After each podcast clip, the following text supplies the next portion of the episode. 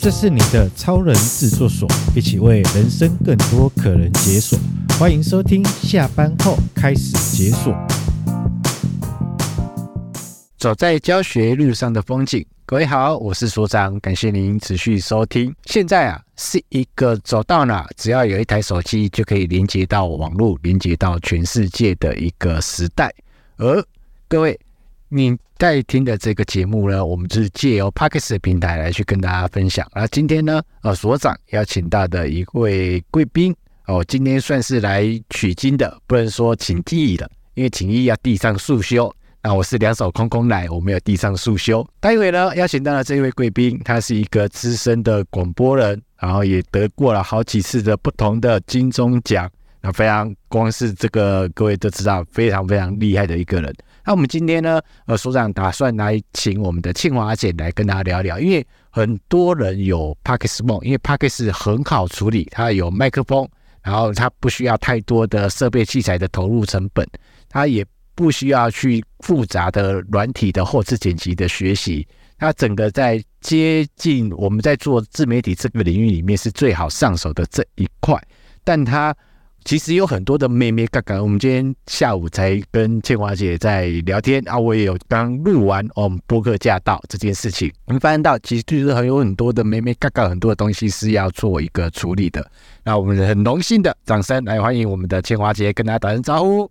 Hello，所长好。哎，我们习惯都讲听众朋友，对不对？哈。但是我现在讲说 Podcast 的听众大家好，要多加 Podcast 这两个字这样子。我是倩华姐，嗯。对，呃，各位都听到那个声音，真的是非常非常的好听，就是一个广播会听到一个美妙的声音。OK，那我们今天呢想要邀倩华姐来聊聊这件事情，因为毕竟我们的频道里面有些朋友们他自己有可能有在做 Podcast 这件事情，那也有的人可能有想过要做，可是现在都完全还没有行动。他可能有想法，但是我也不知道为什么就还没有行动好。我们今天来跟大家聊聊关于在从广播的角度也好，然后我刚刚在聊的过程当中，其实倩华姐你好多是对于整个频道的那个品牌的定位设定、怎么行销都很有很多的干货。对自媒体这一块有兴趣的，或者是对这一块你想要了解的，我可能会这边先提醒你一下，准备好你的笔记本跟笔了。好不好？严重了，严重了。没有，我首先先说了啊，我自己本身目前其实是没有做 podcast 的，因为我到现在我的麦克风都还在哟，我还在继续做我的广播节目啊。很多人会很好奇说，那姐你为什么没有做啊？对我来说，其实是一样的。因为只是播出的平台的方式是不一样而已，所有制作节目的方式其实都是一样的。嗯，所以现在呢，我除了自己在做我的广播节目之外，我有一个录音室迈开大陆。那这个录音室呢，是有出租给想要做 Podcast 的人，他们就可以来租用。呃，当然我中间遇到很多的客人，他们就是所谓的小白新手。那他们来的时候呢，就会发现说。你知道吗？什么叫做 CP 值超高的？全台最有佛心的录音室，最有温度的录音室啊。有，我刚刚已经有感受到，就来的过程当中，还会得到很多的不一样的提点。就哦，原来做节目要有这个啊！啊，我居然没有这个哈！原来我节目的亮点是这个，到底是什么？可以跟大家分享一下。我其实我蛮好奇的，哥为什么知道？很喜欢我有谐音，对不对？第一个就是我们刚刚有讨论几个案例，它其实都用谐音。然后第一个是这个，然后第二个是你的 logo 在设计上面本身就有一个特别的意思在，因为我们一般的 logo 设计要么就横的，要么它是直的，但是你不是横的，也不是直的，我是圆的。对，有其你想法在，是的，做事要方，做人要圆。嗯，好，那麦开大陆呢？当然，呃。那个麦克风嘛，MIC 那个麦克嘛，对不对啊？然后打开，你就勇敢录音吧，这是第一个意思嘛。然后大家说，我们一听大家讲说迈开大陆，说我们是不是做人做事，我们其实都是要打开你的步伐，大步前进，勇敢迈进。所以我是取这样的一个概念。哦，理解了。取名字的时候都是有用意的，包含了我们在讲说要想要做。节目这件事情的话啊，节目名称其实也是很重要的啊。人家的第一眼印象啊，就跟我们走在路上的时候，你还没跟对方有深入的交流的时候，对方一定对从你的外表、你的穿着就有一个既定的印象在了。嗯，嗯那我先讲一下，就是说，其实要做想要做 p o c k e t 的，嗯，你要先想想清楚，是说你到底是为谁而做，为何而做啊？你是要圆梦吗？还是你觉得现在大家都在做，我没做，我就是落伍了，我没有办法跟风跟到啊？那我就来做吧。嗯、还是你是有所谓的目的性的？那目的性可能是在职场方面，你的工作单位有需要，你可能被指派这样子的任务，不得不担任主持。对对对，或者是说你真的就觉得我就是有需求性的是。我一定要想要变现呐、啊，要赚钱呐、啊，这是我要当成主业或当成副业斜杠的一种嘛啊，嗯、所以可能先想清楚，说你到底是为什么要做这个部分，你才知道每一个需求目的不同的时候，接下来走的路其实都不会是太一样的。因为一开始你的想法不一样，那接下来你的要准备的路就要有所。当然，今天如果假设你就觉得说我就是来圆梦的、啊，我也没有要什么要变现啊，要求什么啊，我就觉得哦，我有一个自己的节目，我有的时候呢，可以在呃闲暇之余的时候，那今天都是要偷听别人的节目，对不对？听别人的放的歌啊什么的，这样听我自己节目有一个声音，有个作品，我也觉得高兴。那这样你可以不用要求太多，你自己高兴自嗨就好了。对不对？流量也不在乎了，对，什么都不在乎，只要在那个上面啊，可以听得到我的声音，我的这样就好啦。那你管那么多干嘛呢？是啊，对不对？自嗨型的嘛，嗯、好，那这种就就是目的性不一样的嘛。对，对啊。那如果说呢，你觉得你是跟风的，那时候我去给大家，哎，有有有，大家现在讲什么谈资的时候，哦，我知道，大概知道一点点，我也有做过一点点，好，这样就够了。这是谈资，就说哦，我有跟风跟到了，知道现在流行什么。对，好，那再就是。工作需求的话，那没办法了。工作需求就是被指派的，那有可能公司也会赋予你 KPI 了。对对对，那那那就可能开始要在想说，那接下来要该怎么做？要你的 TA 受众是什么？节目名称、企划的内容是什么？所以我就觉得，可能要先想清楚自己为什么要做这件事情，为什么要做？那你的目的性就会不一样，所采取的步骤也不会是一样的。嗯嗯嗯，呃。我接下来我想要再去讨论这件事情哦，因为其实我呃我自己在教学的路上，我有发现到一个状态，就是哎，有的人就是一股的热血，要这么说吗？就是哦，那大家都有在做 p a c k a g e 然后现在 p a c k a g e 正夯啊，要不然我去上个课好了，然后就上个课来想要去学，可是在学的过程当中，呃，也不是说不好，但我想要请切王姐要问的是这件事情是。我们发现到有一件事情，就是他可能有想法，可是会发现到一件事情，他的口条不 OK 了。嗯嗯，那他的表达能力没有想象中的，就我我就在麦克风面前就开始讲，可是发现到录不起来。原本可能准备三分钟的内容，发现录了两个小时还是录不起来。我觉得口条的部分哦，要首先先讲到是说，这个节目呢，你的设定是什么？如果说呢，你想要做的是 one man show 的，你自己一个人要做的话，你就要想到说，那我自己一个人独挑大梁，我可以自说自话、自言自语，可以讲多久？而且大家要有点内容的。如果就是纯那种聊天式的，然后呢，分享式的话，说啊，我只要做五分钟吗？这样子够吗？那我觉得时间其实是长短是看大家了啊，主要是说你觉得你自己能不能这个 handle 到这样子的一个长度，是可以完全一集整整的干货是可以分享的。哎，我听到一个关键字“干货”，嗯，就是这个在你的节目的这一集的内容里面，到底能不能让听众可以得到些什么？我觉得。我认为外面秀的话，会比较适合他，真的是有一些东西，他自己来讲，他可以给大家一些专业。就像其实我在想，现在为什么流行有声书？嗯，它其实有像像有声书的概念，就是说我可能在五到十分钟之内，我就有一个观念，其实是可以讲完的，讲清楚的。那我就外面秀其实这个方式可是可以的。嗯，好。那另外一种就是说，哎，我没办法耶，我一定要跟人家搭哎，我要有人搭的话，那。这样子我还可以做耶，可是那你要想到你是主 key 还是副 key 了？哦，所以要要有人搭，那关键就是你要找到可以跟你搭的那个人了。对，嗯，好，那这就是有互补的作用嘛。因为如果说两个都是很爱讲话的话，就会一直在抢话。嗯，那谁是主谁是副？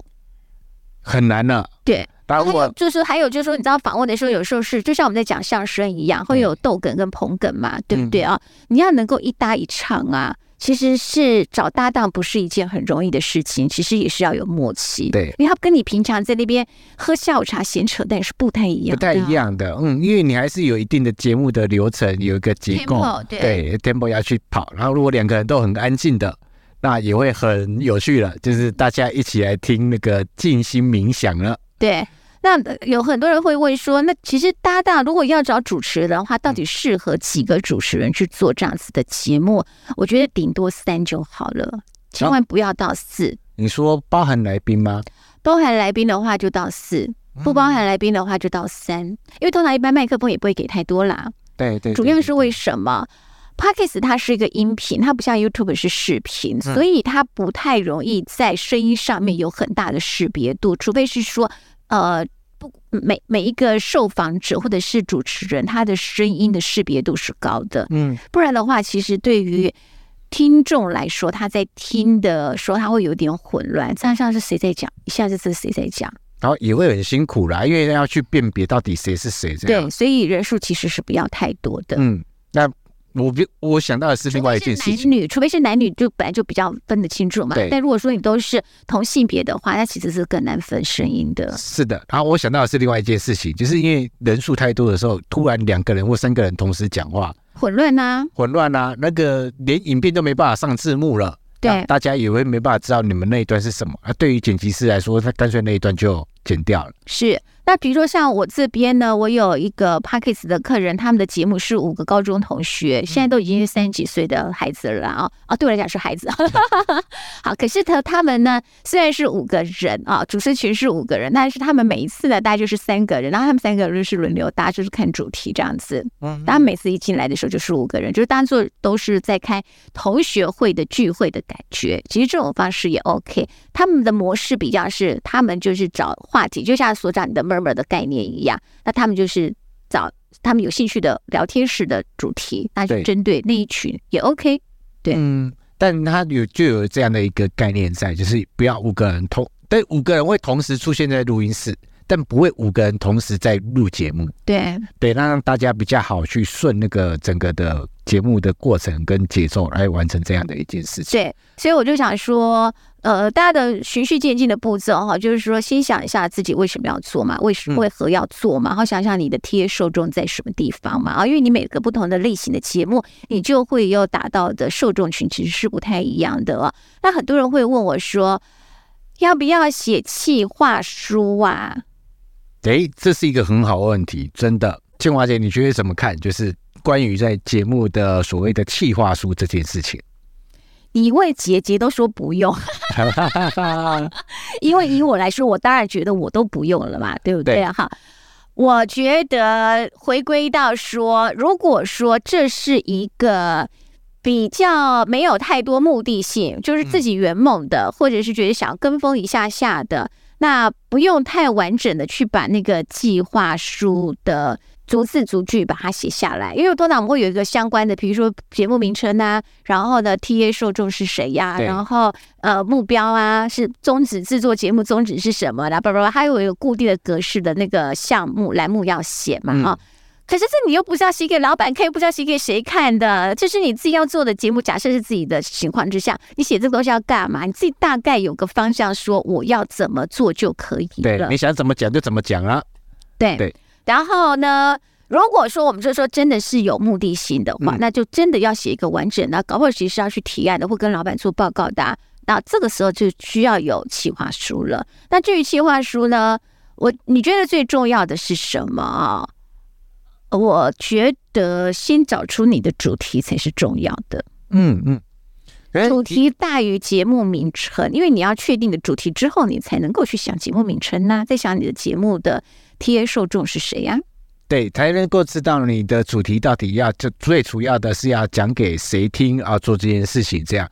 可是光是主题这件事情也是选择上就会很有趣，因为刚刚我们在聊到一个节目哦，跟完跟跟呃原本哦那位节目的制作人他在想的是两个主题要去做。我觉得光节目的主题哦，我想跟大家分享一下，就是说。呃，第一个，很多人他其实会从自己喜欢的兴趣去着手去发想，大部分其实是这样，因为他会觉得说这样子比较容易，他要讲谈资会比较容易，或他要找。受访者是比较容易的一件事情，那可能就是他自己的职场经历啦，或者是他的兴趣，他喜欢做什么事情。好，这是一种。那有一种就是跳脱了，比如说我这边也有两位男护士，他居然不谈护理相关的，是或医院相关的事不谈。嗯，他们两个就自己在那边聊天，然后就谈一个有趣的话题，然后就开始聊啊，然后讲他们的观点，然后讲他们比较有兴趣，他日常生活中他们在乎的议题。对。好，但这就是大家要想一想看说，说那你的主题是你要想什么东西？嗯，那现在很多的主题其实都，我觉得，嗯，大部分的人大概都想的差不多了，百花齐放也差不多了。对对对，那你怎么样去从中求取差异化？也就是说，当在一片红海当中啊，你如果做的跟大家都一样的，你不过就是那一片红海当中，大家还分不清楚，还看不清楚哪一片是你的，哪一片是别人，哪一片是 C，哪一片是 D，不知道，就是都是一片红海啊。对，对不对？那你要怎么在红海当中去找出你自己的蓝海呢？嗯，或者是那个红海当中，怎么样去发现它原来是深红，它原来是粉红，还可以分出一点点，那叫做差异性。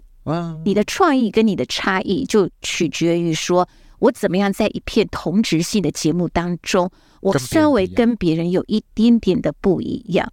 嗯，我觉得这是一个很重要的一个议题，尤其是什么？尤其是当你做 Podcast 做自媒体，你是有一定的目的，有一定的想法，你可能要做要有流量的，或者是要导流的，或者是要能够。真的能够去帮助到人的，那我觉得在这个前提之下，有些东西是真的势必要想清楚的，你才有办法在这个两万多个节目里面，然后能够脱颖而出。为什么要谈到这件事情呢？是因为我们的倩华姐啊，我最最近看到你的那个粉砖上面有的一个也算是爱徒上了我们 Apple Podcast 分类排行榜第一，我这是非常很。了不起的事情，嗯，叫做《欲望奇迹》这个节目，嗯嗯，好，那我首先跟大家分享一下啊，就是说，因为他们两个的故事很值得分享，就是两个女生其实是分别不认识的，嗯。啊，艾姬跟琪琪，那我分别认识，哎，可是你知道，有时候就是要慧眼识英雌啊，我就觉得他们两个人的。某个领域被我看到是，哎，可能是可以搭在一起主持的，我就介绍，然后让他们来跟我一起聊一聊这样子啊，然后把他们两个介绍认识，然后人的频率就对了，知道吗？他们就发现两个怎么这么合啊，然后就开始做这个节目。可是刚开始做的时候，因为本来就很清楚知道，因为艾姬她本来就是一个情欲作家，是有名气的一个情欲作家啊，大家就很很清楚知道，大家就会锁定是要做这类型的节目嘛哦。那我就跟他们讲说。呃，我我会有设定目标值给他们要达标了哦。说第一个就是要给我做到龙头冠军第一名，非常非常明确的一个目标。对，嗯、那不然干嘛做嘞？嗯，可是因为他们的题材是特殊，我必须说他们的题材是特殊的，它是一个小众的市场，可是又不可或缺的市场，这个在广播节目是不可能做到的。在广播节目以前，我们有所谓的那种广电三广电法呀什么的，这样类型东西是不可以的。这样子，可是我觉得 Podcast 天空真是太有趣，它开放到现在这种都可以有啊，这也没什么不行啊，对不对啊？对，所以我就觉得他们这样的题材是。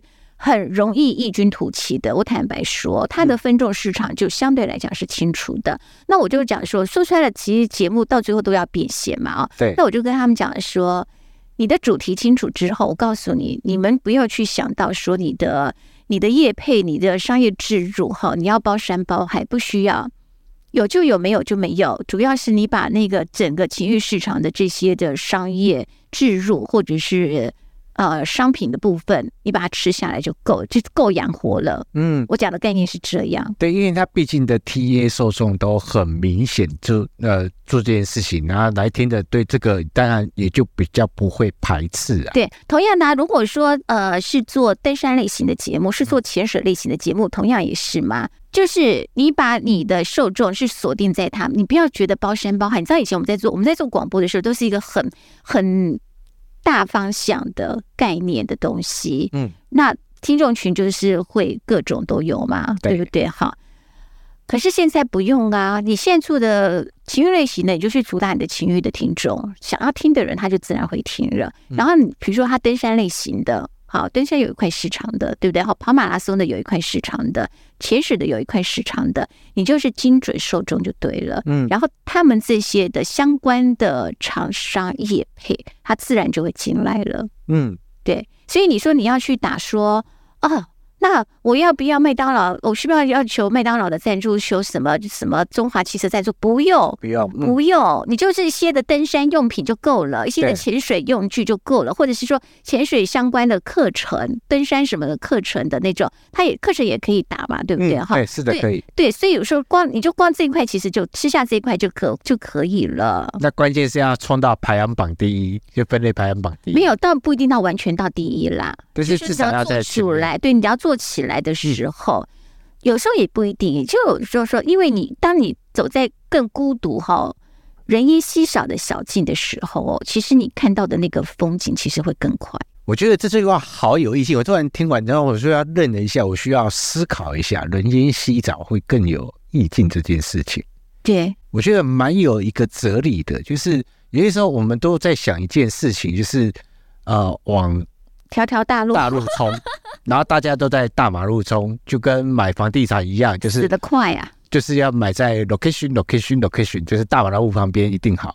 可是发现到一件事情，你要不相信评估自己的能力啊，你不一定都可以买在中孝东路上，其实买在巷子里面宁静的小巷里面也蛮不错的啊。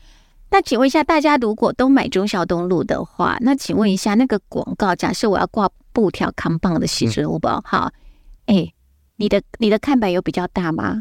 有没有有比较醒目吗？虽然都在中孝东路上，中孝东路上也有巷子嘛，对不对？对啊。好，然后呢，你有比较醒目吗？没有啊。那我一定要找比较醒目，那我找你干嘛呀？对对，等同于 Podcast 的概念是一样的嘛。嗯。当大家都做的都是差不多类型的时候，你如果不是 Top 前几名的时候，我干嘛下广告给你啊？所以你要住在巷子头，不能住在巷子尾。对，我们现在在介绍房地产广告嘛。可是我是说，当你做的是呃比较小众的，但是它是独一无二的市场，嗯、或者是它比较少的，你的竞争对手少的时候，厂商自然就送上来了啦，都会找到你了。对啦。然后我们在谈到这件事情啊，就是有的人在在做这件事，因为很多人就是其实并。做这件事情很少很少有人是全职做的啦，自己本身一定会有一定的呃另外的工作在这件事情。那录制能量这是一个很有趣的状态，因为全职做我们就先不讨论，大家有各自可能有工作有家庭要去照顾，那怎么样去让自己维持那个录制能量，然后让自己不会成为是沙滩上那个已经快要消失的浪。我首先哈都觉得，所有要做 Podcast 的人都要想想看你自己的人格特质是什么。如果你本来就是一个非常被动型的人，不是这么积极的人，我劝你其实就打消念头吧，因为你永远呢都是想得多做的少。可是呢，做节目这件事情呢，一定是要做得多，想的也要多，嗯、就是做得多，想的还会更多。对，还有就是说，你是不是一个很热情、坚持、很好奇、很有好奇心的人，对于什么事情都保有好奇心。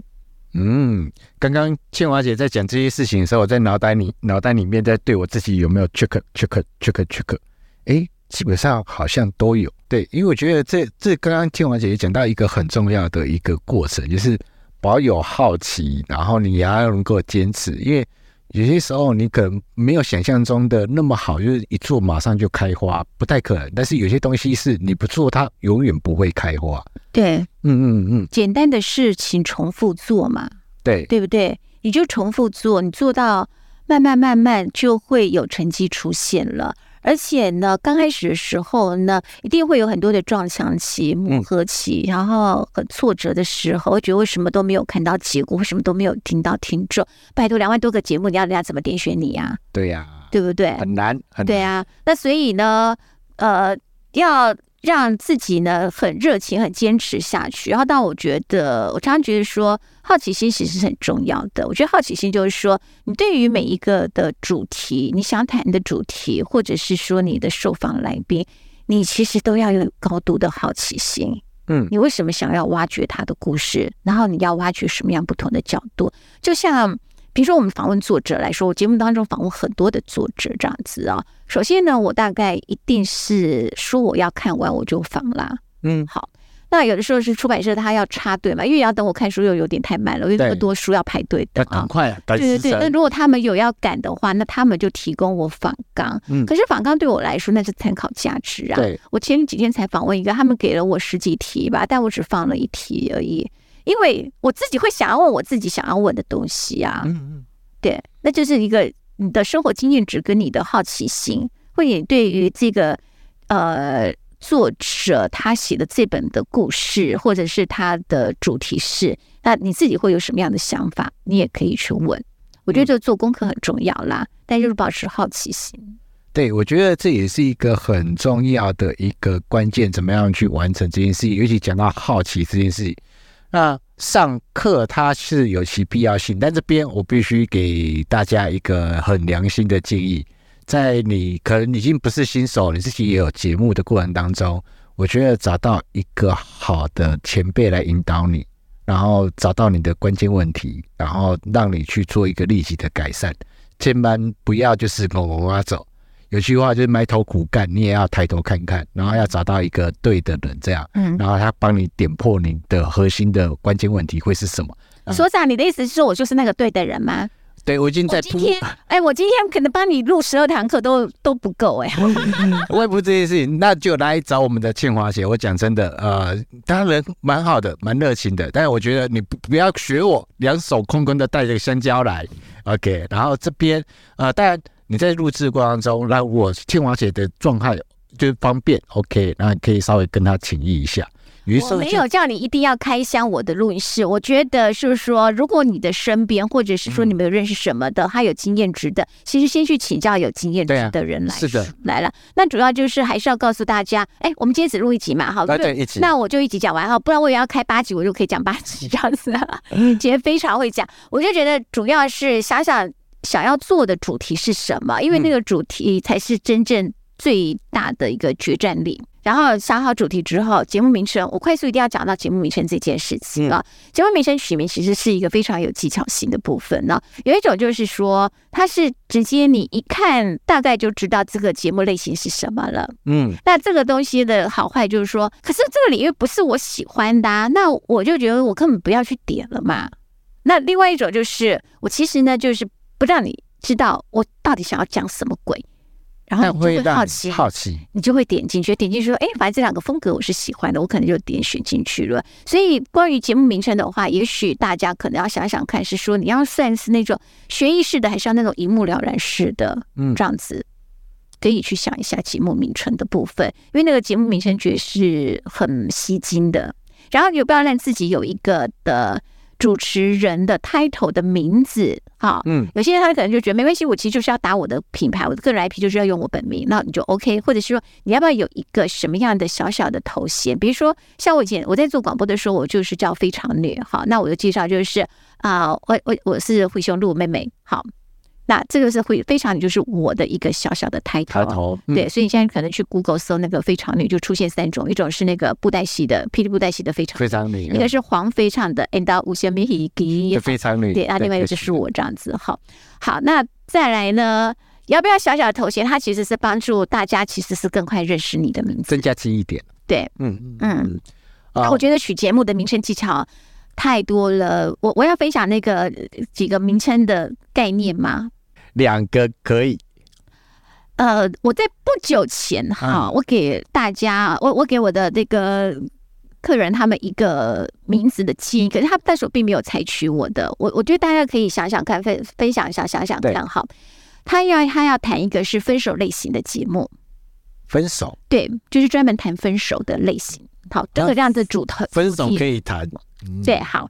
这也是一种嘛，好，他要谈这样子的主题啊，然后呢，那他的节目名称就是有“分手”这两个字，全名我就皮表讲，就是他有“分手”这两个字，他就问我了，哈，我是不置可否，知道吗？哈，后来呢，我回去以后呢，我给了他另外一个名字，可是他他给我那个满脸问号贴图，知道吗？我的名称叫做“失忆政客”。等一下，有谐音字吗？对，因为我发现到姐很喜欢用谐音字。我连我讲一下失忆政客，嗯，因为我们一听以前的觉，我们会觉得失忆政客是什么？在讲政治人物的他们的失忆的失忆政客嘛，对不对？哈，我但是我对你的了解，我觉得不是这么简单。对，然后呢，我要讲的失忆政客是说。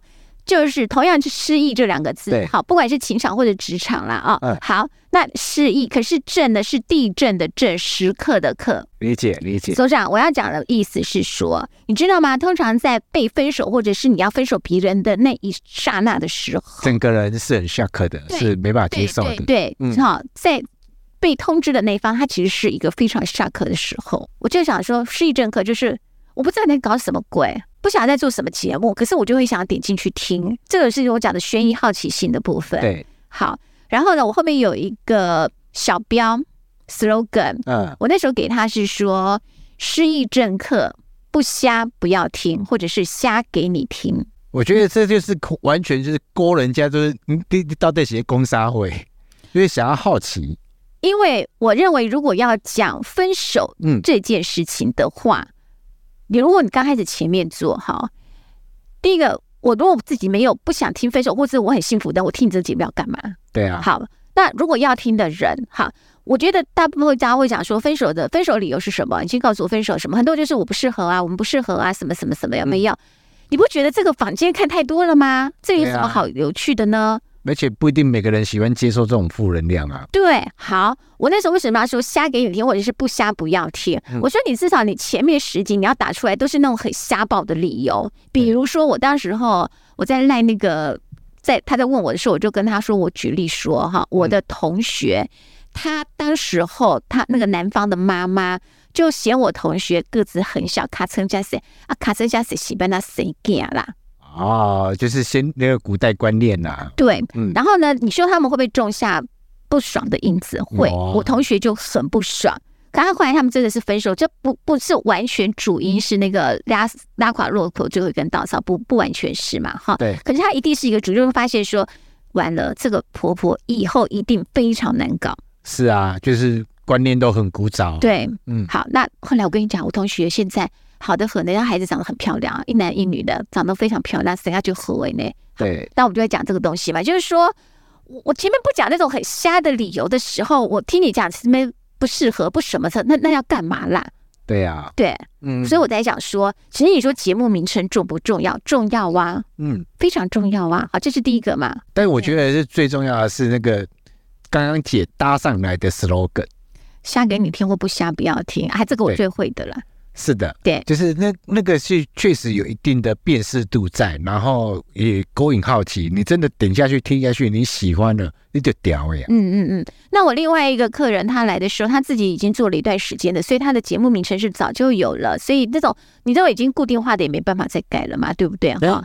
其实，如果他要忍痛的话，是可以的啊，不用啦。但是我觉得这话这我不需要，我们就是从这个部分怎么样做改进也 OK 啦。这对我来讲也不难呐。哈、嗯，他的节目叫做《妈咪神队友》，大家可以去听一下这样子啊。那后来我就有给他一个建议啊，他等于重新要再改版的时候，还会开始弄。我就跟他说：“我说，哎，你那个妈咪神队友啊，你后面要不要再加一个 slogan 的概念呐？哈。”我就举例说，我说，比如说呢，妈咪神队友，我家都没有。而且很多妈妈真的，她她去哪里有神队友啊，对不对？对啊，不要猪队友就我们老公就好，就就是说我家都就很哀怨的那种模式嘛，哈。然后比如他要介绍书的话，就是说，比如说他叫理财书，他说妈咪神队友理财一定有，好好妈咪神队友求神拜佛有，然后什么什么，你就是让那个受访者的来宾呢，你可以让他有一个创想，他自己去接造句。对，或者是你也可以帮他想，那这个是好处是什么？就是说我等于每一集的主题精选，其实大概就出来了，嗯，知道这个受访者他是一个什么样的状况了。